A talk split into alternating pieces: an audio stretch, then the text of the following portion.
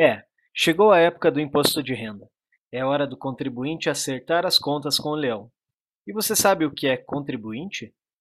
Contribuinte é quem ou aquele que contribui com a parte que lhe é atribuída num total, ou aquele que faz qualquer contribuição.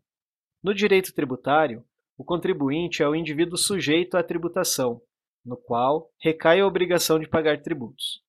Os primeiros contribuintes do Brasil pagavam à coroa portuguesa o que era chamado de quinto do ouro, que correspondia a 20% do ouro extraído em terras brasileiras.